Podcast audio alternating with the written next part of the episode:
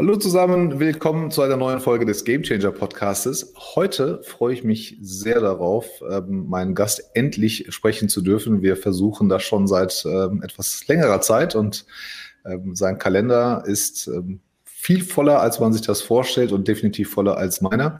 Er ist vor kurzem CFO geworden, kommt aus der Logistik, ist dort aufgewachsen, über zehn Jahre bei DB Schenker und ich freue mich endlich, dass er heute hier ist und wir sprechen gleich mit Eugen Tissen über Russland, weil da kommt er nämlich her, ist aber auch ein Übersiedler, also habe vielleicht auch mal zu aktuellen Themen ein bisschen Durchleuchtung und äh, Background-Wissen, warum Mathematik gerade bei Russen sehr beliebt ist und äh, wie Logistik und Data Science zusammenpasst. Und wenn wir schaffen, noch ein paar andere Sachen. Und natürlich wird er auch uns erzählen, was sein Gamechanger-Moment in seinem Leben war.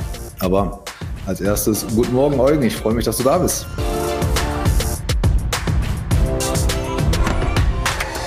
Hi, schön, schön wieder da sein zu dürfen. Wie geht's dir? Stell dich mal kurz vor, wer bist du, was machst du?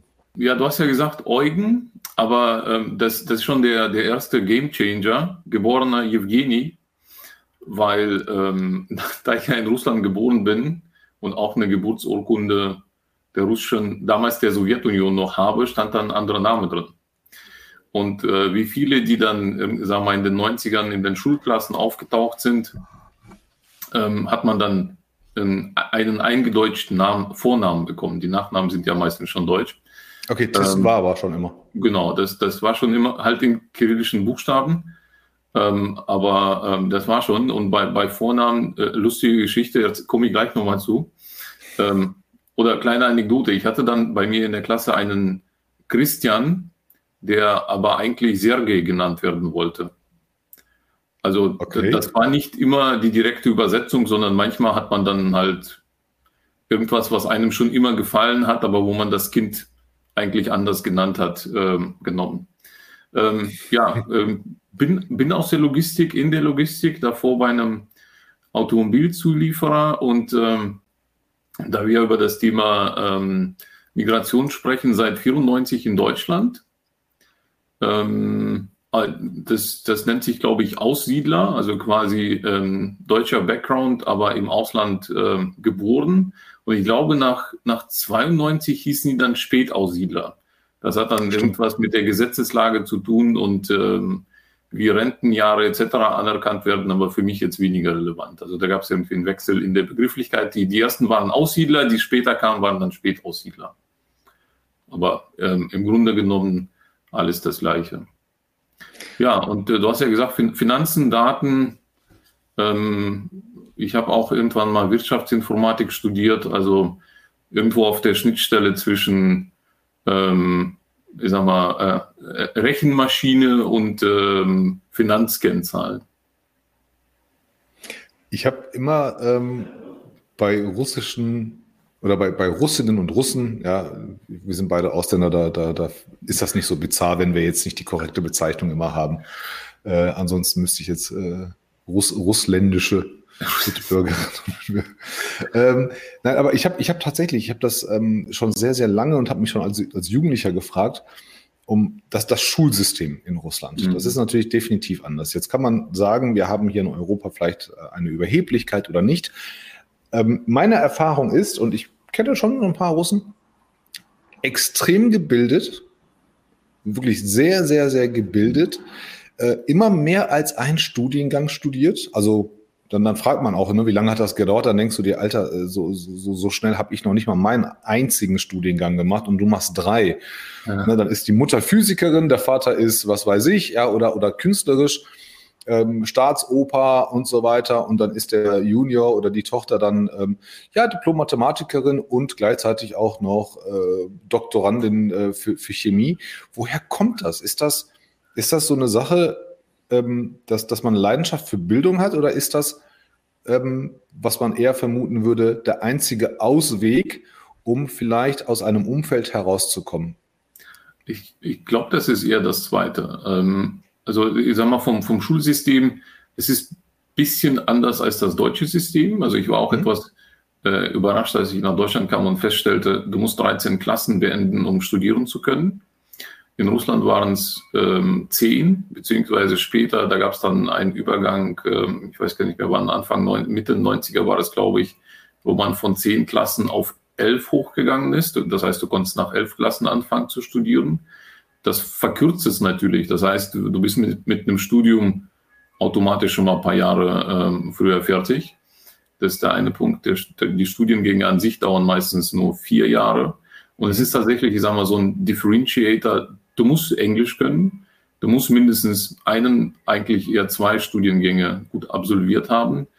Ähm, und äh, ich sag mal, sowohl das Schul- als auch das, äh, das gesamte Bildungssystem ist auch etwas anspruchsvoller. Also äh, als ich auf der Grundschule war, gab es auch noch teilweise Samstagsunterricht, was ja ganz normal war. Wow. Das war dann, ich sag mal, ein, ein fast Game Changer, als man dann gesagt hat, ihr habt jetzt demnächst samstags frei. Und dann dachte man sich, Hey, endlich Wochenende.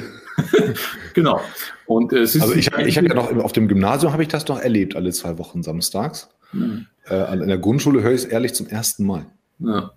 Und ähm, dann, dann gab es, ich sag mal so, ähm, auch sehr früh, sehr, sehr, sehr breit gefächert auch äh, zusätzliche Bildungssachen. Ähm, also teilweise von den Schulen gewollt, teilweise von den Eltern. Also ich hatte, glaube ich, ab der irgendwie ab der dritten Schulklasse noch ähm, Englischunterricht außerhalb der Schule zusätzlich. Das hätte ich ähm, nicht gedacht. Ja. Ja, also mein, mein Englisch wurde erst besser, als ich dann, äh, als ich in Deutschland war, ins Ausland, in die USA gegangen bin. Aber äh, trotzdem hat man versucht, ich sag mal, das alles Mögliche zu tun und äh, das, ich sag mal, einen gewissen Differentiator reinzubringen. Ich sag mal, eigentlich ist mir erst im Nachhinein klar geworden, nicht nur in Russland, sondern das ist eher so ein Ost Osteuropa- Thema. Ähm, ich habe eine, eine, Zeit lang auch ähm, in der Slowakei gearbeitet und bei denen ist es auch Usus, dass die Slowakisch, Tschechisch, Deutsch, Englisch, teilweise auch noch Ungarisch sprechen. Und äh, wir sprechen irgendwie so Clerk-Niveau, ne? also irgendwie Associate, Mitarbeiter. Jetzt nicht irgendwie so, so High-End, high äh, sondern das, das ist normal. Das reicht, um, um sich mitzuteilen. Genau, und ähm, der, der Gedanke dahinter ist natürlich auch durchaus, äh, wenn du in einem äh, Multinational Corporation arbeiten möchtest, dann solltest mhm. du das mitbringen, weil manche wollen Deutsch, manche wollen Englisch, manche wollen, haben mit Ungarn noch Geschäft etc. Ähm, ich meine, es ist auch natürlich äh, geschichtlich und kulturell bei, bedingt, weil es ja, ich sag mal, auch mehr oder weniger ähm, die, die gleiche Ecke ist. Ähm, aber nichtsdestotrotz, da sind schon sehr unterschiedliche Sprachen und ähm, ähm ja. Irgendwas muss ja richtig sein. Also der Gedanke hört sich verdammt richtig an, zu sagen, hey, ähm, also der, der Weg ähm, aus der aus der Tristesse, ja, oder aus der aus der wirtschaftlichen ähm, Einengung, der führt halt über Sprache, Bildung, absolut cooler Gedanke, ja, sagt die ganze Welt, aber die wenigsten leben es aus. Dann aber zu sagen, ähm, wenn du ins Corporate willst, was wahrscheinlich die, der, der, Traum ist oder, oder wirklich so dieses erste raus aus, aus dieser wirtschaftlichen Einengung, ähm, musst du halt die Sprachen können. Das können wir ja in Deutschland nicht, obwohl wir ja so, so international sind und globalisiert und was weiß ich. Ähm, wir beide hören es ja immer, immer sehr häufig im, im Bereich Data und BI, dass dann ja. ähm, die Leute sagen, ja, die Data Scientisten aus dem Ausland hätten wir gerne, aber unsere Businesspartner können das Englisch nicht. Mhm. Also da sitzen auf der BWL-Seite, sitzen dann Leute, die einfach sagen, oh, habe ich nie gehabt und nie gelernt. Ähm, und, und das gleiche Bild haben wir ähm, in, den, in, den, in den Ostblock- oder slawischen Ländern tatsächlich, ja, dass, dass, dass Bildung extrem hoch ist, genauso wie Sport ähm, tatsächlich immer ein großes Thema war, immer Leistungsträger ähm, aus, aus, aus den östlichen Ländern waren, aber mit einer Selbstverständlichkeit. Also da wird, ich, ich würde das gern verstehen und ich weiß nicht, ob wir es hinkriegen in ein paar Minuten, aber warum, wie wird man erzogen oder warum kriegt man das in sich rein, dass Bildung, Leistung ähm, dazugehört, ohne, ich sage jetzt mal in Anführungsstrichen, aufzumucken, mhm. während, während woanders es dann heißt, Moment, das kann ja so nicht sein, ja, und äh, da muss man altersgerecht was machen und ne, wie auch immer, was ja auch ganz ja. gut ist. Aber ja. in Russland ist das so, da, da, man, man hört nicht, dass, dass, dass da aufgemuckt wird, jetzt, jetzt im Bildungswesen, dass sich da irgendeiner beschwert darüber, dass man ähm, dass das Bildungswesen hinterfragt. Wir haben es ja jetzt in den letzten zwei Jahren hier bei uns deutlich gemacht und auch die Defizite knallhart auch, auch gesehen. Und da ändert sich jetzt relativ wenig, aber ähm, dieses, dieses Beschwerdepotenzial ist, ist mhm. sehe ich irgendwo nicht. Oder kriegen wir es einfach nicht mit? Ja, ähm, zweigeteilt. Also teilweise ist es auch anders strukturiert. Also beispielsweise, aber du musst halt beide Seiten kennen, um irgendwie, also einschätzen zu können. Beispielsweise, es war Usus zu meiner Zeit, als ich auf die Schule gegangen bin, dass es Schuluniformen gab. Mhm. Und das, das war einfach, das war normal. Als ich dann wiederum hier nach Deutschland kam, dachte ich so, hm, okay, da findest du erstmal blöd, so keine Schuluniform, jetzt musst du dir Gedanken machen, was du anziehst. Und die war dann, auch halt. Dann wird auch deutlich, wer, wer hat Kohle, wer nicht, ne, wer hat Marken. Genau, wer das, das, das, auch noch, ne? Du hast Klamotten aus dem Caritas-Shop, ähm, die man kiloweise kauft, die anderen haben irgendwie die, die, die tollen äh, Markendinger. Ähm, äh, also auch, auch das ist ja, ich sag mal, A, eine gewisse Standardisierung B, aber auch Disziplinierung ja äh, gleichzeitig. Und dann der andere Punkt, den du äh, gebracht hast, ist ja äh, Sport. Also wenn, wenn ich mich an meine Schulzeit erinnere, da sind regelmäßig äh, Trainer der Mannschaften durch die Klassen gegangen, haben dann geguckt, okay, der ist groß, könnte Basketball. Hast du Bock? Kommst du nächsten Dienstag zum Basketballtraining? Ah ja, okay, gut, die sehen jetzt. ähm, ah, komm mal zum Volleyballtraining. Ähm, und so endet man dann in der äh, Mannschaft. Ich glaube, dass das äh, westeuropäische System ist eher, die Eltern überlegen, in welchen Sportverein sollen meine Kinder gehen. Hm. Ja. Also ich habe meine dann eher zum Kinderturnen irgendwie selber hingeschleppt und da geht jetzt keiner irgendwie durch die Klassen durch und sagt, du hast irgendwie Potenzial zum, weiß nicht, Schachspielen oder keine Ahnung was, äh, Briefmarken sammeln, ähm, sondern man, man hat sich das quasi selbst rausselektiert oder komm mal in die Eishockeymannschaft. Ähm, Eishockeyplätze sind auch häufiger verbreitet. Oder ich meine, okay, hat auch was mit dem Klima zu tun, weil man aber auch diese Sportart ähm, fördern wollte. Überleg mal, mhm. wenn man jetzt hier irgendwie in, äh, zwischen die Mehrfamilienhäuser irgendwie eine Eishockeyanlage hinstellen würde. Offensichtlich, ja. ja. Dann, dann, dann, ging es. Also ja, das ist halt, es sind, es sind vor allen Dingen die Sportarten Eleganz, Disziplin und, und Kraft. Ja ähm, wo man, wo man, wo man das, das halt so sieht. Aber ich finde den Ansatz ja gar nicht mal so schlecht. Also wenn, der, wenn, die, wenn die Lehrer das ähm, jetzt nicht nur aus den offensichtlichen Gründen, sondern auch tatsächlich sagen, das passt zu dir, ich sehe das in dir, dann ist es ja was anderes. Du hast recht. Wir, wir beide sind ja Väter. Ne? Also ich habe, ich frage ja auch meine Kinder, worauf habt ihr Lust? Ja, genau. Da kannst du so ein bisschen lenken, ja, aber manchmal geht ja Leidenschaft und körperliches, körperliche Fähigkeit gehen ja manchmal auseinander. Ja. ja. dann will man das eine und macht das andere, aber, aber es ist schon ganz gut, wenn das so in schon so ein bisschen verbreitet ist ähm, und auch man den, den, den Lehrkräften auch, auch vertrauen kann. Wie war das denn als Teenager?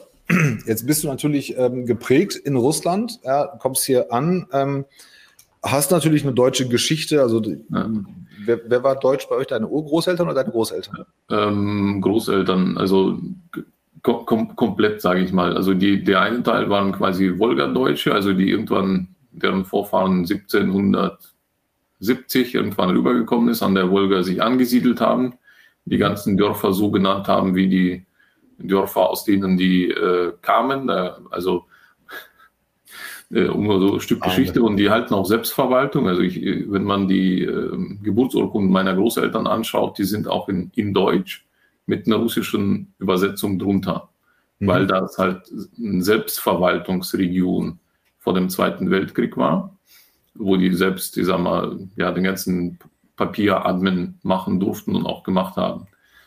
Und äh, der andere Teil äh, äh, kam eher aus der äh, Ukraine. Da gab es auch so eine deutsche Enklave. Ähm, aber auch halt bis zum Zweiten Weltkrieg, dann wurden die alle ein bisschen weiter ostwärts umgesiedelt. Und ähm, Fürs, fürs Verständnis ganz kurz. Ja. Das heißt, deine Vorfahren sind Gastarbeiter gewesen in Russland? Ja, genau. Meine, meine, ja. meine Vorfahren waren Gastarbeiter und der auslösende Moment war, Ganz, ganz kurz nur für den Satz, das gibt es ja normalerweise nicht. Gastarbeiter sind ja immer nicht deutsch, immer Ausländer, aber in dem Fall. In dem Fall also, schon. In dem Fall schon. Also do, deutsche Gastarbeiter im Ausland. Okay, Stimmt, jetzt kommt, ja, kommt ihr, äh, kommt ihr später dann rüber zurück nach Deutschland, ja. quasi in die Heimat zurück, deiner Großeltern. Genau, zurück. Ja. zurück. Deswegen heißt man ja auch dann Aussiedler oder Spätaussiedler, weil man als Deutscher irgendwo ausgesiedelt ist, zurück. Jetzt genau. aber kurz zum Hintergrund, um das abzurunden, warum, warum gibt es deutsche Gast oder warum gab es deutsche Gastarbeiter? Weil Katharina die Große, eine deutsche Prinzessin, Zarin von Russland wurde. Und was machst du, als äh, wenn du irgendwo äh, König, Königin, was auch immer wirst? Da fragst du dein ehemaliges Volk, ob die als Gastarbeiter Interesse hätten mitzukommen. Wäre genauso, wenn Olaf Scholz jetzt äh, Bundeskanzler von Mallorca wäre. Ne? Also würden wir jetzt auch alle darüber gehen. Genau, und wir alle da irgendwie ein Solarium oder was auch immer äh, gründen würden. Also, ja, aber das, das, das, das ist tatsächlich, und für sie war das, ähm, wie sag mal, warum hat sie es gemacht? Ähm, A, um bestimmte Regionen ähm, zu entwickeln, weil die halt zu wenig besiedelt waren.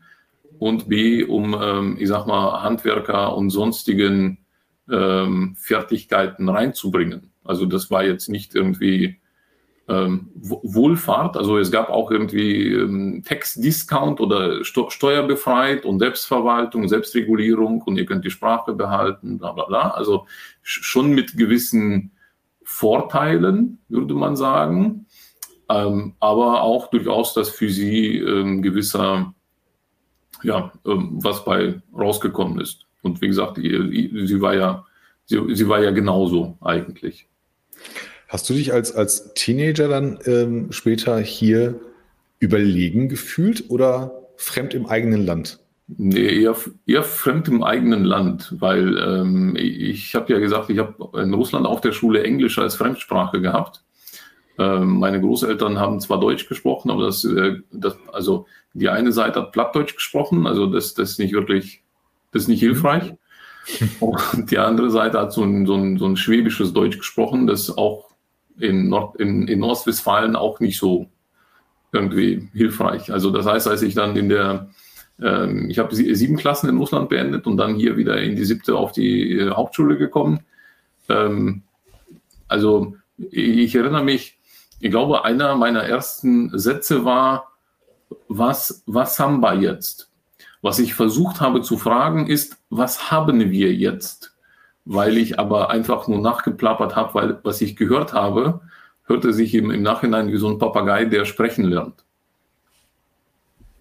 Ist, ist, auch, ist, ist, auch okay. Ist, ist, ist, okay, aber ich sag mal, so, so kommt man und deswegen ähm, überlegen überhaupt nicht, sondern du musst ja erstmal, du musst ja erstmal ankommen, weil für dich vieles neu ist, aber ich sag mal, ähm, was, was war für mich so der, äh, ich will nicht sagen der, der Game Changer, sondern der interessante Moment, womit haben meine Eltern mich geködert. Ähm, äh, du erinnerst dich bestimmt an den Quellekatalog, gab es ja mal ja. früher. Ne? Ja. Und äh, die waren ähm, damals in der Sowjetunion sowas wie Lektüre. Win Window Shopping quasi, das, das, äh, das analoge Window Shopping. Und das Versprechen war, wenn wir auswandern, kriegst du diesen ich weiß gar nicht, Super Nintendo oder Nintendo. Es muss wahrscheinlich Nintendo gewesen sein. Ja. Anfang der 90er. Das war so der Köder und ich dachte so, super, ich habe ein Nintendo demnächst. Also es war gar nicht irgendwie neues Land, neue Sprache oder was auch immer, sondern eigentlich ähm, Kind geködert mit äh, äh, dem Vorgänger von der PlayStation. Ja, ja, also ich, erinnere, ich, ich erinnere mich an einen Moment, wo wir, wo wir, ähm, ich bin ja in Hagen geboren und mit sechs sind wir, glaube ich, umgezogen nach, nach Solingen und oder mit sieben. Und ähm, das war halt nicht schön. Ich, ich wollte das ja natürlich nicht. Ne? Ich kannte ja da meine ganzen Freunde und ging schon zur Schule. Das willst du nicht. Und Eltern, also mein, meine Eltern haben sich da Gott sei Dank auch mehr Gedanken gemacht, statt zu sagen, pff, es ist, ist uns egal. Und dann wirst du natürlich geködert. Ja, ich wurde geködert mit, weil meine Eltern ähm, beide selbstständig waren. Ähm, weißt du was? Und wenn wir umgezogen sind, dann darfst du anfangen, alleine zu Hause zu bleiben. Weil ich das immer wollte. Ich habe immer gesagt, ich brauche keinen Aufpasser oder sowas. Dann hat man mich damit geködert. Ähm, ja, und ich hatte auch noch einen Bruder, also waren wir halt sehr lange oft alleine zu Hause, was halt cool war in dem Alter. Äh, Essen, Trinken war da gemacht. Ähm, Schule äh, wurde natürlich leider damals äh, penibel drauf geachtet. Aber danach hatten wir den ganzen Nachmittag bis spät abends frei und ähm, durften Fernsehen gucken, Süßigkeiten essen und so weiter. Also du brauchst halt immer schon, schon diesen Benefit, wenn es um Menschen geht. Irgendein Vorteil genau, musst, du, musst, du, musst du bieten. Wann hattest du denn das Gefühl, ähm, dass du verstanden wirst, dass du so richtig angekommen bist? Sprachlich oder? Emotional oder, erstmal. Ähm, ich, ich glaube, emotional hatte ich jetzt nie so wirklich ein Ich bin Fremdgefühl. Also ja, die Sprache war halt ähm, schwierig, hm? aber ähm, jetzt weiß ich nicht, ob das einer der Schullehrer gesagt hat oder ob ich es von allein angefangen habe oder meine Eltern mir gesagt haben. Es gibt ja fast in jedem Bezirk irgendwie diese kostenlosen Zeitungen, die irgendwie mittwochs und samstags kommen. Ja, ja, ja. Und das war so meine, mein, meine erste Annäherung an die deutsche Sprache. Wenn du die Dinge lesen kannst, ich meine, okay, das ist jetzt vom Vokabular vielleicht etwas eingeschränkt, aber ähm, du, du, musst ja nicht irgendwie Bücher oder sonst irgendwas kaufen, sondern das, also ne, es muss nicht immer die, die Brockhaus-Enzyklopädie sein, man kann auch erstmal mit so einer kostenlosen Zeitung anfangen. Und es gab, ähm, das, deswegen haben die, die Lehrer damals geraten, auch gehen wir auf die Hauptschule. Da gab es noch so einen Förderunterricht, weil äh, ich muss dazu sagen, ähm, nochmal ein bisschen zurückgespult. Ähm, Anfang der 90er, es kamen recht, recht viele. Also ich weiß jetzt hm, nicht in den ja. Zahlen, aber es kamen recht viele. Und dann landet man erstmal in einem, ähm, das hat so einen wunderschönen Verwaltungsnamen, Grenzdurchgangslager in Osnabrück-Bramsche. Da gab es auch so ein Schild mit Grenzdurchgangslager. Ich, ich, ich mag irgendwie das Wort. Das, stand das da wirklich ja, da, da, da stand so Grenzdurchgangslager Osnabrück-Bramsche. Ich, oh. Wir haben auch irgendwo ein Familienfoto, wo wir neben diesem Grenzdurchgangslager Osnabrück-Bramsche stehen. Also meine Eltern, ich und mein Bruder. Und ähm, das ist so eine große Sporthalle mit so Doppelstockbetten, mhm. wo dann, keine Ahnung, 100, mich noch an die Bilder, 200 ja. Menschen irgendwie äh, sind. Da bleibst du ein paar Wochen, bis du dann auf ein Bundesland zugeteilt wirst, weil das ist erstmal so ein Auffangbecken. Wir, wir, wir sind da in äh, Hannover gelandet. Dann da wirst, bist du erstmal da, da, da wird dann diese, diese Urkunde zum ähm, Einbürgerung ausgestellt, wo dann der neue Vorname plötzlich auftaucht. Es gibt ja in Russland auch diesen ähm, äh, Patronat. Also es ist nicht nur Jewgeni, sondern Jewgeni Andrejewitsch. Also heißt auch Name vom Vater, ne? Vaters Name, genau. genau. Ähm, und äh, das wird dann weggekürzt, der Nachname übersetzt aus kyrillischer in äh, lateinische Buchstaben und, ähm, und zack bist du ein neuer Mensch. Genau, zack bist du ein neuer Mensch. Zack hast du neue, äh, so ein bisschen äh, Also Jason aus Jewgeni Andrejewitsch Tissen wurde ja. Eugen Tissen. Ja, Genau. Und mein und Vater wurde Heinrich. ist schon ist, ist gelöscht? Nee, das, ja, das ist weg, genau. Also, mein also Vater auf, dein, heißt, auf deinen Dokumenten meine ich. Heißt seitdem Heinrich, was er eigentlich auch schon vorher hieß, aber das war für Russland kompliziert, also haben die aus einem Heinrich einen André gemacht. Aber es äh, mein Gott. Das ist eine andere. Geschichte. Okay. Ähm, so, dann, dann bist du auf ein Bundesland zugeteilt aus diesem Grenzdurchgangslager. Mhm. Wunderschöner Begriff. Ähm, dann äh, landet man äh, in unserem Fall in ähm, Unamassen. Kennst du vielleicht auch? Also Una, Una, ja, wer kennt Una nicht? Ja, Unamassen, genau, das ist ein Stadtteil. Also da, da ist dann so quasi die nächste Stufe. Da ist nicht mehr die große Sporthalle mit Doppelstockbett, sondern ähm, eigentlich sowas wie ein Asylantenheim, oder? Ja, genau, ja, ja. ja. Eigentlich, eigentlich schon. Ja, ja, genau. Ähm, da hast du dann irgendwie pro Haus fünf bis sechs Familien. Die haben ein Zimmer mit immer noch Doppelstockbett, aber halt ein eigenes Zimmer für die Familie und wow. eine Gemeinschaftsküche, Gemeinschaftsbad für fünf bis sechs Familien irgendwie um den Dreh. Mhm. Ich weiß gar nicht, wie lange wir da abgehangen haben. Wir sind, glaube ich, im September in Ostwestfalen dann angekommen und zwischen Juni und September sind wir da in diesen beiden Lagern. Ich weiß gar nicht, wie lange, im ersten kürzer als im zweiten. Und das ist auch schon erstmal so, also wir hatten in Russland halt ein Haus mit Hof und so Tieren, Hühner, Schweine, Schafe, also alles Mögliche. Und jetzt bist du plötzlich in so einer großen Sporthalle als Kind. Ja, Betonklotz. Hm, okay, also diesen Westen mit den ganzen Nintendos habe ich mir doch irgendwie anders vorgestellt. ja. ja. ist, schon, ist schon desillusionierend, glaube ich. Genau, das ist schon so, so, so ein bisschen so, hm, okay, leben die hier alle so? Und das weißt du ja erstmal nicht, sondern du musst ja erstmal dich dem, dem Ganzen nähern. Und ähm, nach, nach diesem Lager in, in Una, wo du dann so, da, da gibt es auch so eine Kantine. Das war so meine, meine erste Begegnung mit dem ähm, äh, äh, berühmten Eishersteller, weil ich sag mal, im Kommunismus, okay. Ähm, ich war, glaube ich, schon elf oder zwölf, als ich das erste Mal Snickers in der Hand hielt und dachte, leckeres Zeug. Und das war auch irgendwie once, once in a lifetime quasi. Ne? Und jetzt kommt es quasi rüber und das ist irgendwie so, ja, Standard. Ähm, gibt es also, an jeder Ecke, kriegt keiner Genau, gibt es an jeder Ecke. Nicht irgendwie nur once in a lifetime, sondern so ab sofort immer. Ja. Und das, das sind so die Momente, wo du realisierst, was sind denn die Unterschiede eigentlich. Was man in, zu dem Zeitpunkt noch nicht versteht, ist das Bildungssystem. Das hatte ich ja gesagt. Ich bin auf die Hauptschule quasi zugeteilt, weil es da den Sprachförderunterricht gab. Darf ich fragen, was deine Eltern, was deine Eltern ähm, oder wie die reagiert haben? Also dieses, dieses Zuteilen. Das konnten die ja nicht, also die wussten ja nicht, was ein Gymnasium, was Realschule, Hauptschule ist. Das war für die so, okay, wenn der Verwaltungsmensch uns sagt, dann wird es richtig sein.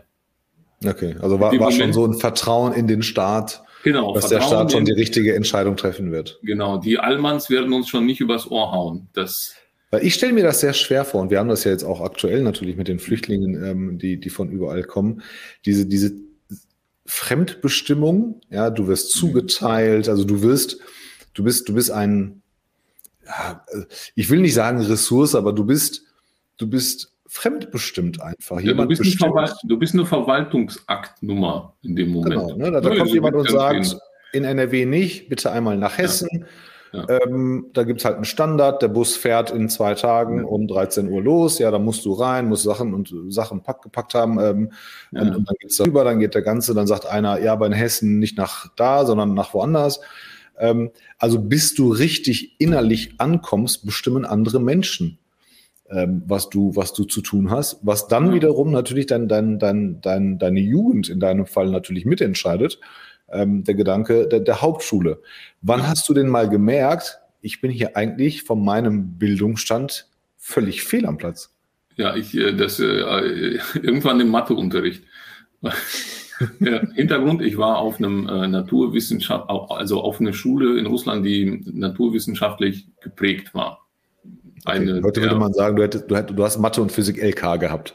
Ja, so, so in die Richtung, genau. Okay. Und ähm, ich habe mich auch für, für das Thema nicht nur Mathe, sondern also Mathe auch, aber ich hatte auch einen PC in Russland.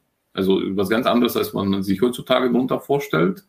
Also noch nicht, also die, die nächste, die zweite Version hatte dann ein Kassettendeck, wo du Programme auf eine Kassette ah, ja, okay. konntest. Also, da war ich irgendwie zehn oder so. Also das heißt, ich war mathematisch schon und technisch interessiert, sehr früh. Und das im Kommunismus, wo es sowas sehr begrenzt. Ja, genau. Und äh, dann kam ich hier hin, saß dann auf der Hauptschule im Matheunterricht und dachte so, okay, okay. Hatte ich vor Jahren mal gemacht, was Sie hier ja, machen. Ja, hatte ich mal gemacht. Also natürlich ist das ein anderer Zugang und ich sag mal, der Zugang ähm, im, im russischen äh, Matheunterricht damals war auch beispielsweise, wenn du ich glaube, in der sechsten Klasse den Satz des Pythagoras lernst, dann lernst du ihn auch nachzuweisen. Also quasi, warum ist das so? Also ne, irgendwie These, Hypothese, äh, Synthese ähm, und dann kommst du und machst irgendwie drei Satz. Denkst so, wann kommt der spaßige Teil? Ähm, und natürlich gab es erstmal äh, kein Geld für den PC, das kam dann irgendwann wieder später, aber es war erstmal so ein kleiner Downgrade. Ähm, aber halt dafür kam die Sprache. Ne? Und ähm, dafür lernst du halt die Sprache, dafür lernst du eine neue Kultur etc. Also es, es war halt anders. Und ähm, was ich, äh, ich sag mal. Hat dich das beliebt gemacht oder unbeliebt gemacht? Äh, anders, aber Gott sei Dank waren so viele in der Klasse auch Ausländer, also jetzt nicht nur Aussiedler aus Russland, sondern irgendwie aus Afghanistan, aus der Türkei, Polen, ähm, ja, von überall. Äh, ich glaube, eine Zeit lang war das eine Klasse, wo fast alle außer ähm, Lehrer zwei, war Deutsch. zwei, genau, plus Lehrer ähm, nicht Deutsch waren. Ne? Mhm. Das, das merkst du in dem Moment nicht das merkst du auch nicht, dass die anderen auch fremd sind, sondern du, du gehst ja erstmal, also zumindest ich, ging erstmal davon aus, okay, die haben Ahnung, die können sprechen, die äh, wissen, wie es funktioniert. Ähm, aber du musst viele Sachen erstmal autodidaktisch rausfinden. Sowas wie ein Tunnelbeutel. Was ist ein Tunnelbeutel? Keine Ahnung. Hat, hatte ich vorher nicht. Eigentlich, eigentlich, eigentlich schon so das erste, erste Mal, dass das Imposter-Syndrom kennengelernt. Ja, äh, wer weiß, was ich kann und die anderen müssen ja wahrscheinlich auch ganz gut sein oder vielleicht sogar besser. Ja, genau, das, das, das weiß man halt in dem Moment nicht. Und das größte Problem ist tatsächlich, die Sprache zu lernen, also ja. Grammatik und Vokabeln. Wobei die ich Schulsprache sagen, ist halt, ist halt was anderes. Ja, ähm, ich, ja ich, ich weiß, also ich habe auf Englisch studiert, also mach mal bitte Rechnungswesen, BWL, ne, solche Sachen auf Englisch oder VWL auf Englisch. Das ist halt was ganz anderes, als wenn wir, wenn wir beide uns unter anderen Umständen kennenlernen würden und auf Englisch sprechen würden. Ja. Und das ist ja im Deutschen genauso. Wir, wir schreiben ja in der Schule oder in der Schule sprechen wir halt anders, als, als, als, als wenn, wir, wenn wir jetzt hier Spiel sprechen. Und, und äh, dann gibt's ja auch noch Reihenfolgen, ganz besonders in Sachaufgaben, die ja teilweise, wo die Kinder heute immer noch eher an der Aufgabenstellung, also an der Formulierung mhm. scheitern, als an den mathematischen Fähigkeiten, weil sie einfach nicht erkennen, was sie daraus machen sollen in dieser Aufgabe. Ja. Ja. Und das war ja damals für jemanden, der das halt nicht so gut kann, also sprachlich, ne, dann ist es ja nochmal eine ganz andere Herausforderung. Ja, das, das stimmt, wobei ich muss sagen, zumindest so wie, so wie ich Deutsch gelernt habe, war eher vom Hören. Also ich habe jetzt nicht wirklich Bücher mit Grammatik auswendig gelernt. Ich, ich bin halt nicht so der äh, auswendig Lerntyp bei Sprachen, sondern bei mir ist das eher Hands-on-Mentalität. Hab, ja, habe ich sie in der Formulierung schon mal gehört. Hm. Und das ist für mich dann ein Signal, ist die Grammatik jetzt richtig oder nicht. Das ist jetzt nicht irgendwie, ähm, wie, die Satz, wie, wie der Satzbau sein muss oder welchen Fall hat man jetzt und so sowas. Das, das ist alles für mich immer noch böhmische Dörfer, sondern ich habe tatsächlich in dem Fall die Sprache so, so hm, ähm, audiovisuell gelernt, sowohl vom Gucken, wie der Satz aussieht, als auch vom Hören, wie man es äh, hoffentlich richtig gesagt hat. Ist ja, ist ja in Ostwestfalen äh, oft äh, oder generell in Westfalen oft an der, an dem, an dem richtigen, an der richtigen Wahrheit vorbei. Ja. ja besonders, besonders Dortmund, die Ecke, äh, hat ja dann äh, je nach Stadtteil oft nichts mehr mit Deutsch zu tun, aber ja. die Gefahr ist immer sehr groß, dass man es da falsch lernt. Ja. Aber, aber ja, ich kann nicht nachvollziehen. Kenne ich von vielen anderen Ausländern, die dann sagen, ja. ich habe es mir angehört, es fühlte sich richtig an. Genau, es, fühlte sich richtig an. Es hörte sich oder halt auch, es hört sich irgendwie falsch an. Ich kann nicht sagen, warum, aber das, das hört sich irgendwie nicht, nicht so gut konstruiert an. Ähm, und, und so lernen sie halt. Aber das muss man halt auch können, das muss man halt auch wollen. Ähm, gibt halt immer noch die anderen. Also meine eigene Tante, die ist äh, seit über 40 Jahren in Deutschland und, und äh, kann nicht fünf Sätze Deutsch. Ja. Ähm, weil sie halt nie in der deutschen Community war und, und äh, wir ärgern sie heute immer noch damit und dann sagt sie, stell dir mal vor, du gehst in die Türkei und bist den ganzen Tag nur unter Deutschen. Mhm. Und du lebst in dem Stadtteil, wo nur Deutsche sind und du hast alles auf Deutsch, dann würdest du auch kein Türkisch können. Ne? Also ja. dann muss man, dann muss man natürlich dann auch, ja, auch mal so sehen. Aber, aber das, der Integrationswille, wenn man das so sagen darf, ist ja, was ich so aus meiner Schulzeit oder von meinen Freunden kenne, ähm, alle Russen und alle Polen und Polen, die ich kenne, waren immer, da waren die Eltern sehr diszipliniert. Mhm. Auch wenn sie es selber vielleicht nicht gut konnten, zumindest draußen und mit den Kindern wurde immer konsequent Deutsch gesprochen, ähm, was halt viele andere Länder nicht so machen. Ähm, aber bei Russen und Polen ist das tatsächlich so. Also ich habe ganz, ganz viele Freunde von früher noch, wo ich diesen ganz starken Akzent noch, noch in den Ohren habe und auch ab und zu mal bei denen, die mich mögen und die ich sehr gut kenne, immer wieder nachgefragt habe, ne, Frau so und so oder Herr so und so, ähm, warum macht ihr das nicht auf, in eurer Sprache? Ist doch viel angenehmer. Dann haben sie gesagt, wenn wir es nicht machen, dann lernen die Kinder das sowieso nicht. Und ähm, später haben die gesagt, wird uns das nützen, weil die werden es in sehr kurzer Zeit sehr gut können. Und wenn wir uns daran gewöhnt haben, Deutsch zu sprechen, werden wir von ihnen lernen. Ja. Macht halt absolut Sinn. Ja, also das ist ein Thema. Ein anderer Faktor ist natürlich, in welchem Alter kommst du ja, gut. ins Ausland? Also ich war, ich sag mal, relativ spät. Mein Bruder ähm, ist hier in die erste Klasse gegangen. Also der hat auch natürlich dann gar keinen Akzent mehr. Ne? Ähm, weil für ihn war das quasi von null ähm, und also das, das ist schon, also ich sag mal, nicht nur der Wille ist entscheidend, sondern auch Timing, was ja eher so Force Major absolut. ist. Ne? Absolut. Das, ähm, aber, aber klar, und äh, du, du, hast halt auch, was du auch angesprochen hast, du hast halt so, äh, ich sag mal, Mini- oder Mini-Communities, ne? Ähm, die Subkultur hast du ja immer. Genau, du hast die Subkulturen, sei es nun Shop, Kiosk, was auch immer, ähm, oder auch Siedlungen. Wir sind beispielsweise in Ostwestfalen dann in einer, das war früher mal eine Kaserne, hm. die wurde dann frei, weil ich weiß gar nicht, wer da vorher stationiert war. Ich glaube Belgier, aber ich bin mir nicht sicher.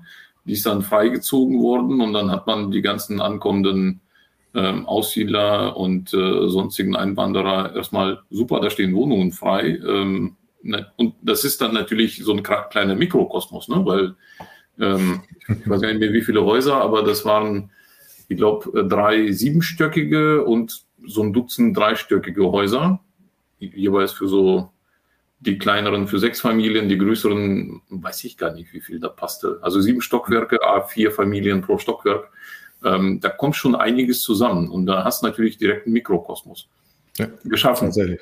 Aber ja. klar, ähm, aber es gab einen Supply. Du hast halt die Wohnung da stehen.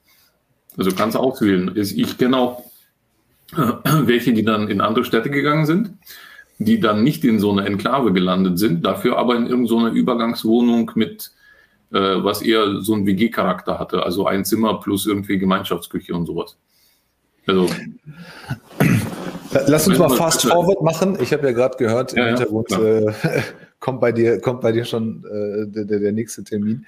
Ähm, ich behaupte ja immer, wir sind diverser und wir verstehen Diversity.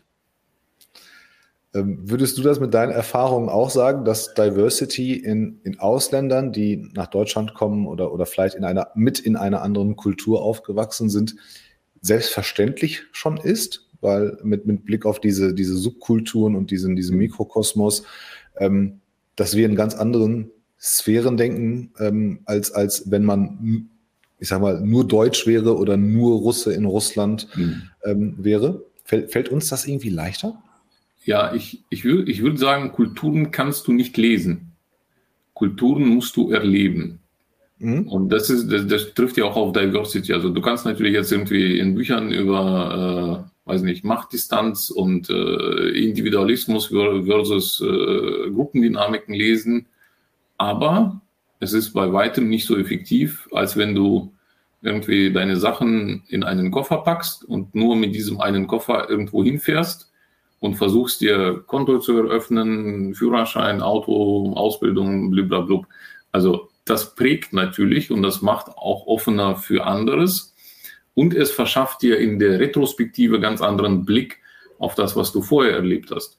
Also jetzt auch ein kleiner Fast Forward, dann, dann habe ich zu Ende studiert, dann habe ich angefangen zu arbeiten, dann hat man mich gefragt, gehst du mal in die USA? Da bin ich in die USA, da bin ich zurück und da habe ich festgestellt, ich hasse es, ein, ein Euro-Stück in den Einkaufswagen in Deutschland reinstecken zu müssen. Das gibt es in den USA gar nicht. Und der Einkaufswagen ist mir viel zu klein. Aber aber auch erst in der Retrospektive. Vorher fand ich es toll. Also verglichen zu dem, was ich aus, aus dem Kommunismus leere Regale kannte und äh, ich weiß gar nicht, ob es Einkaufswagen gab, fand ich das total toll. Und dann kommst du wieder und denkst so, ah nee, jetzt habe ich noch mal was kennengelernt. Ähm, jetzt mag ich das aber lieber. Ich nenne, das, ich nenne das immer die kleine falsche Wahrheit. Also es ist so unsere Wahrheit, die wir in dem Moment kennen. Wir kennen keine andere, denken, sie wäre die richtig, einzig richtige. Genau und dann siehst du was an. Das ist ja mit allem so. Ne? Das ist mit, mit, ähm, mit, wenn wir auf irgendwas verzichten. Also meine Tochter ist jetzt gerade Vegetarierin. Ich weiß nicht, ob sie jetzt ähm, für immer das so, so, so bleibt. Ich habe von Anfang gesagt, ja, ist okay. Ähm, musst du wissen, das hat sie so ein bisschen geärgert, wie der, der ist damit einverstanden. Ähm, Muss mitmachen. nee, das Gott sei Dank nicht. Ähm, aber ähm, ab und zu, ab und zu frage ich sie und sie sagt, sie findet es toll. Ne? Also mhm. sie hat auch gerne Fleisch gegessen, aber so, warum sie es jetzt macht, wissen wir alle nicht. Ja, ja mit, mit, elf, äh, sei es mal dahingestellt. Aber ähm, sie fühlt sich dadurch jetzt besser. So, mhm. und, und, und ähm, denke ich mir, okay, aber das war doch früher auch anders. Sagt, und dann sagt, sagte sie den, den, schlauen Satz, sagt sie, ja, aber ich wusste es ja nicht, ich habe das ja nie gemacht. Ich wusste ja, ja nicht, wie das ist, wenn du mal auf Fleisch verzichtest. Das ist, das ist genau der Punkt, ja. Du, du, ja. Weißt, es, du weißt es nicht, bis du es probiert hast. Und dann brauchst du eigentlich noch mal noch einen Wechsel, um nochmal festzustellen, also du brauchst eine gewisse Kalibrierung, könnte man es ja auch nennen. Genau, das ist, das ist eine gute Beschreibung. Wie schnell oder langsam Verwaltungsprozesse sind, wie gut oder schlecht das Bildungssystem ist.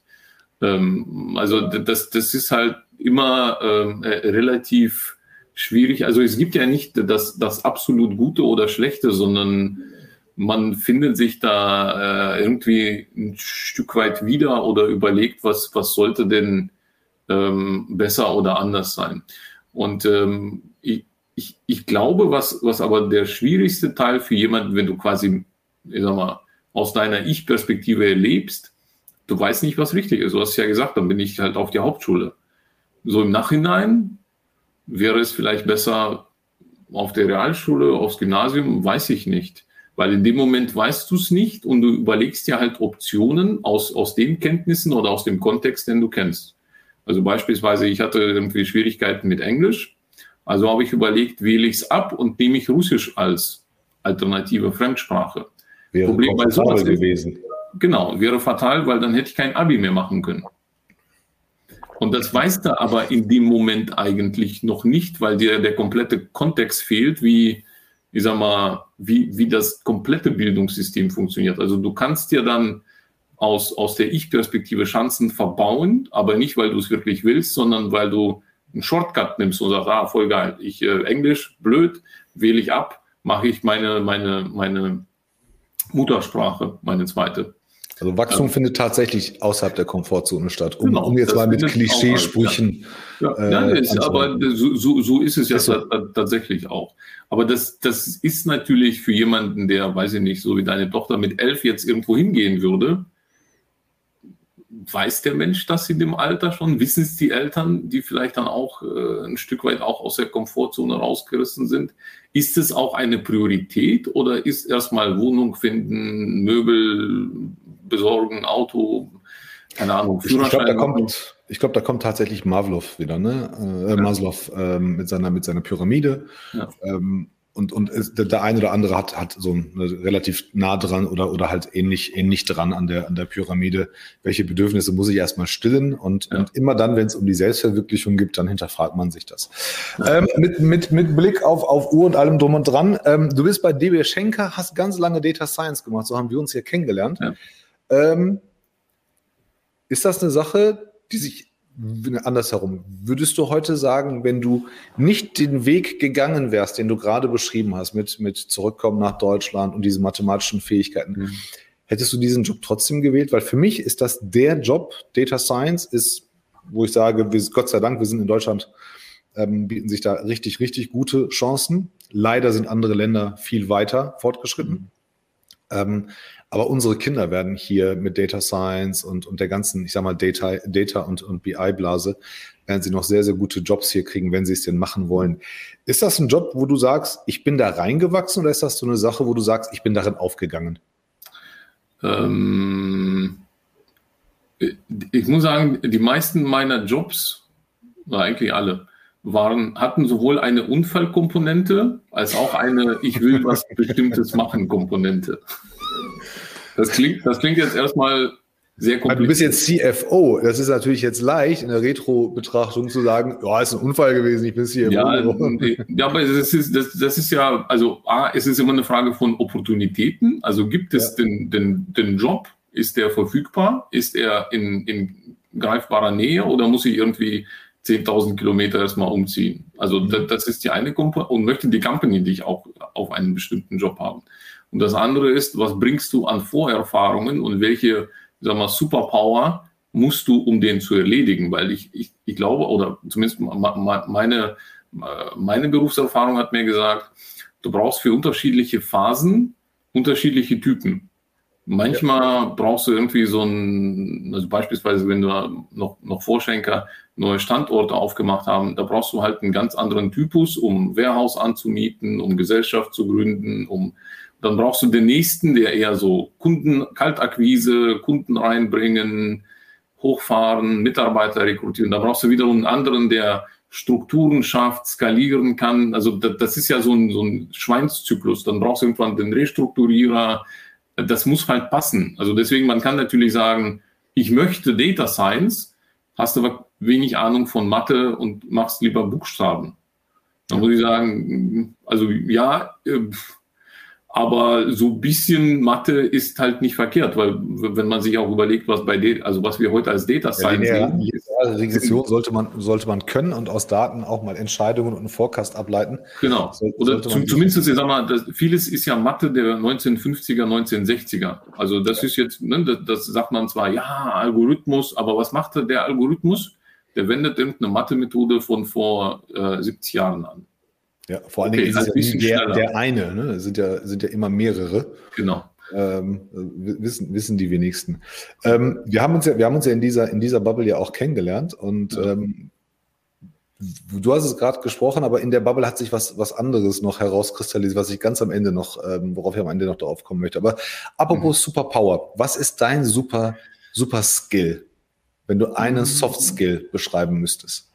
Ich ich glaube, mit, ähm, mit wie heißt Uncertainty auf Deutsch? Das klingt ja so blöd, aber mit, mit Unsicherheiten umzugehen. Ich meine, siehe das Rübersiedeln nach Deutschland, siehe ja. das Rübersiedeln in die USA, dann war ich eine Zeit lang in der Slowakei. Ähm, oder auch in neue Themen rein. Frau fragen, ob du, ob du so ein Challenger bist. Der Challenger weiß ich nicht, aber halt so, weißt du, so in, in so ein Thema reinkommen und sagen, okay, ich verstehe es nicht, aber ähm, hier das sind so. Wird geil.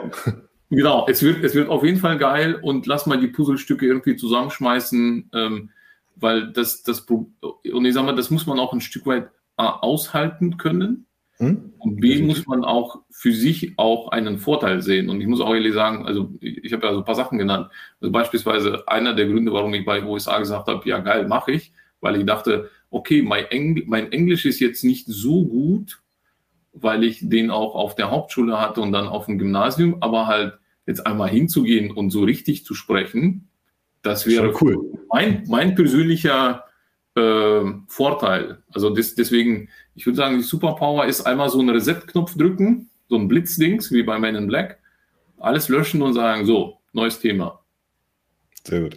Was wolltest du mal als Kind werden? So ganz tief in dir drin. Ja, da, da gab es da gab's zwei Sachen. Da gab es zwei. Und ich weiß nicht, was, was, was früher, was später war. Ähm, die eine war, ähm, ich wollte Bauer oder Farmer werden, weil wir mhm. halt, habe ich ja erzählt, auch so Tiere zu Hause hatten und ich dachte so, voll cool, kannst du dir dein eigenes Essen züchten? Also so eher aus, aus der aus praktischen pra Betrachtung aus, heraus. Genau, aus der praktischen Richtung so. Supply Chain halt, ne? Ist halt genau, die ganze Wertschöpfung, genau, genau. Wertschöpfungskette. Es gibt, es gibt kein Fleisch im Supermarkt, dann läuft es halt bei dir im, äh, im Garten rum also das, das war so das eine. Und das andere, ähm, dann, dann wollte ich äh, Manager von meinem Onkel werden. Jetzt muss ich ein bisschen was zu ihm erzählen. Ähm, Manager von, und der hat äh, Modellflugzeuge gebastelt. Also weißt du, so Modellflugzeuge, die durch die Gegend fliegen, ferngesteuert, ja, ja. 90er Jahre. Ähm, und dadurch konnte er auch schon im Ausland reisen, weil er halt ah. auf internationalen Wettbewerben teilgenommen hat. Und du wolltest mit? Ja, und, und ich dachte, voll geil, der kommt mit einer Casio-Uhr zurück. Nicht schlecht. Nicht schlecht. Das, da muss mal was dran sein. Und da ich noch nie selbst diese Flugzeuge bauen konnte, habe ich gesagt, kann ich dein Manager sein? Ah, cool. Und was hat er gesagt? Ich dann an der Casio-Uhr rumspielen. Also so Start, Stopp und der hat dann gepiepst und so. Ja, kann, mich, kann mich auch dran erinnern. Wobei mein Sohn möchte jetzt eine haben. So eine, die heißt jetzt irgendwie G-Shock, glaube ich. Ja. Und genau aus dem Grunde beleuchtet und so weiter. Ähm, muss, muss ich mal überlegen. Was war denn dein Gamechanger-Moment im Leben? Und Ge Geburt, Geburt der Kinder äh, lasse ich jetzt gerade nicht zu. Ja. Das, ist, das haben wir alle. Aber so der richtige Moment, wo du sagst, ohne diesen Moment wäre mein Leben definitiv nicht so geworden, wie es, wie es passiert ist. Okay, wenn es nicht die Geburt der Kinder ist, dann kennenlernen meiner Frau. Die hat auch eine sehr nette Frau, für alle, die es nicht wissen. Und die hat auch kulturell anderen Background. Eher meinen. Dann, genau, und dann, dann haben wir festgestellt, ähm, also sie als Gastarbeiter Kind hier geboren, ich als Einwanderer, obwohl es unterschiedliche Kulturkreise sind, es gibt doch viele Parallelen. Mhm. Also zurechtkommen etc. Und ähm, jetzt kann man sagen, das kann nicht sein, weil es zwei unterschiedliche Welten sind, doch es, es kann sein. Und äh, ja, Ja, ich meine, deine, für alle, die es nicht wissen, ähm, deine Frau ist ja, ist ja auch, also hat türkische Eltern.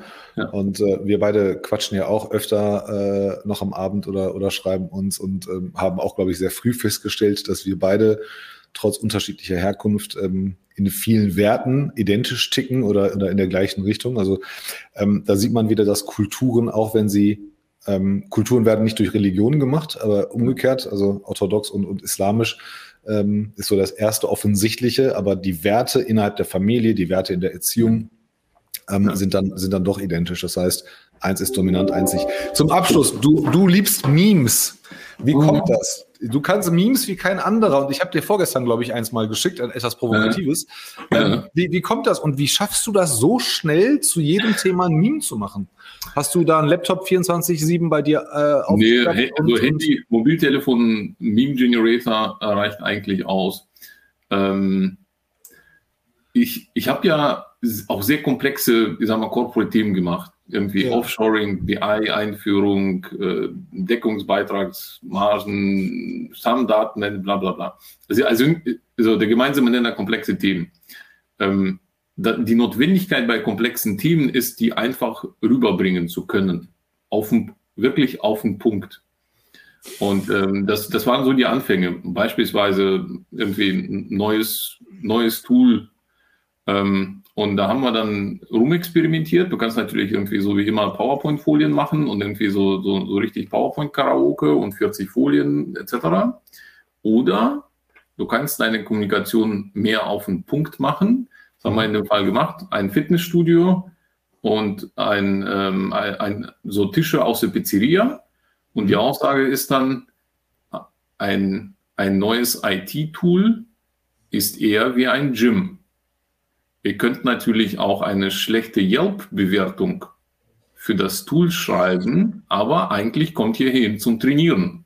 Ihr müsst neue Capabilities, digitale Capabilities aufbauen.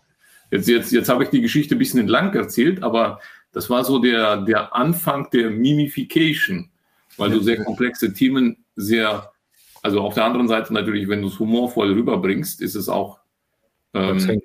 bleibt hängen, es ist verdaubarer und es ist so ein Aha-Effekt auch. So, ah, jetzt habe ich es verstanden. Es ist ein Gym, es ist keine Pizzeria. Es ist nicht so, ich setze mich hin und ihr serviert hier alles und dann sage ich nochmal Nachtisch, äh, sondern oh, ich muss hier irgendwie Gewichte stemmen und mir diese digitalen Capabilities aufbauen, damit ich dicke Muckis kriege und dann mit diesem Dataset klarkomme. Ja, ja. Ähm, und das ist. Also Storytelling, äh, Storytelling über Bilder und die Leute, die Leute, die Leute mit ein bisschen Humor begeistern, dass sie tatsächlich auch den Mehrwert erkennen und, und den leichten Einstieg finden. Ja, richtig. Also ich habe, ich hab es, funktioniert, es funktioniert hierarchieunabhängig. Ne? Man, man muss ja. ja. bei so Großprojekten ist ja die Herausforderung, du musst von äh, Executive Stakeholdern auch, auch sehr breit und auch sehr abstrakt, die vielleicht nur einmal im Quartal mit dem Thema haben, bis hin zu ich sag mal, Leuten, die tagtäglich im Doing da Daily Stand-up und äh, Backlog äh, erledigen, alle abdecken. Ja. Da muss man auch sagen, so ein visuelles Storytelling ist eher was, was, was funktioniert, als wenn du jetzt sagst, okay, ich habe jetzt einmal eine Detail, ein detailliertes Folienset und einmal ein abstraktes Folien. Hast du natürlich teilweise auch, aber sowas ist halt auf dem Punkt. Und ich hatte äh, auch so ein, ich sag mal, Game-Changing-Moment. Ich hatte mal so eine Präsi von einem CFO gesehen, der dann so die Jahresverläufe der, der Profitsituation des Unternehmens gezeigt hat. Und im letzten Jahr, wo die negativ wurden, lag dann eine tote Kuh. Und dann sagte der, wir waren bisher eine Cash-Cow und jetzt ist die Kuh tot. Sie dachte auch, das ist visuell echt eine geile Message. Damn! no, das, das, das, war auch so, so Klick. Hm, das ja. ist echt eine coole Idee. Da ist die Cash-Cow jetzt tot. Ja. Aber ich finde, ich finde tatsächlich, dass man mit Memes auch, wie du sagst, über Hierarchien hinweg das Eis brechen kann ja. und gleichzeitig aber auch ähm, auch, auch, auch diese, diese, das Stakeholder-Management bei stark unterschiedlichen Interessen. Tatsächlich auch, auch ähm, vereinen beziehungsweise eine sehr große Schnittmenge schaffen kann. Ja. Und du immer wieder mit so einem vernünftig und gut gemachten Meme kannst du, glaube ich, die Leute immer wieder rekalibrieren oder resetten, dass du sagst, okay, komm, jetzt fangen wir hier wieder an. Du, du kannst so Zwischenschritte einbauen und gleichzeitig auch dafür schaffen, dass die Leute sagen, okay, wir sind wieder ähm, all on the same page, ja, ja, Und, und haben jetzt wieder einen gemeinsamen Ausgangspunkt. Ähm, immer wenn du das Gefühl hast, man, man verliert sich so ein bisschen, ähm, holst die Leute dann zurück ähm, auf eine sehr humoristische Art und Weise. Ich finde die, ich finde die sehr gut und ähm, wünsche mir auch, dass du mir weiterhin oder dass wir uns weiterhin mit den Memes abends austauschen. Ähm, ja. Für alle, die nicht, die das nicht kennen, ähm, wir tauschen halt fast mittlerweile fast jeden Tag ähm, ja. irgendwelche Memes aus oder irgendwelche lustigen Sachen. Ähm, ich habe tatsächlich eins, ähm, hatte ich dir, glaube ich, geschickt, das kommt vielleicht morgen Abend Ach so, ja, stimmt, äh, als, als LinkedIn-Post äh, von, dem, von, dem, von dem CEO-Lunch. Ja, daraus habe ich was gemacht.